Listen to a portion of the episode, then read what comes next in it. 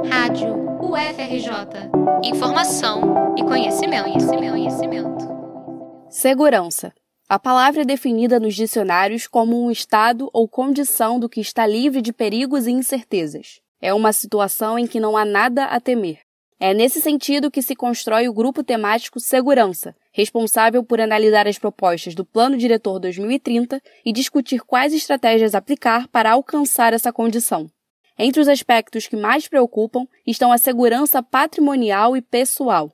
Nos últimos anos, a UFRJ presenciou incêndios em seus campi, resultado de cortes orçamentários para a manutenção das instalações. Coordenador do grupo, o professor Wendel Varela, da Faculdade de Arquitetura e Urbanismo, explica as soluções buscadas para contornar essa restrição.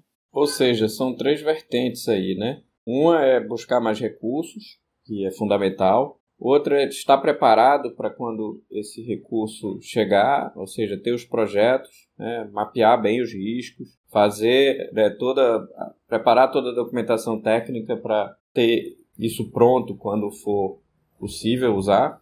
E a terceira é priorizar, né? Quer dizer, pegar os poucos recursos que temos e priorizar essa questão resolver os problemas de segurança das edificações. O campus do Fundão registrava numerosos casos de roubos, furtos e até sequestros relâmpago. Em 2018, foram 173 casos de crimes contra o patrimônio. Mas, nos últimos anos, a aproximação com as autoridades de segurança pública avançou. Em 2020, o número de registros caiu para 61. Este ano, de janeiro a abril, foram 23 casos.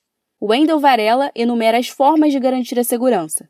Para o professor, é fundamental realizar concursos para não depender apenas de pessoal terceirizado e usar cada vez mais tecnologia. A UFRJ, para os próximos anos, tem que amadurecer a ideia de renovar os quadros da segurança orgânica, tendo em vista que o último concurso aconteceu há 32 anos e o cargo de vigilante federal se tornou em extinção. Se não for criado um cargo similar, deixaremos de ter em nossos quadros pessoal com vínculo direto com a instituição, que é muito ruim. É, com relação aos serviços terceirizados, pode-se fazer a introdução de outras forças de trabalho, porteiro, recepcionista, né, que faz aquele primeiro contato com a pessoa que vem de fora do, daquele ambiente.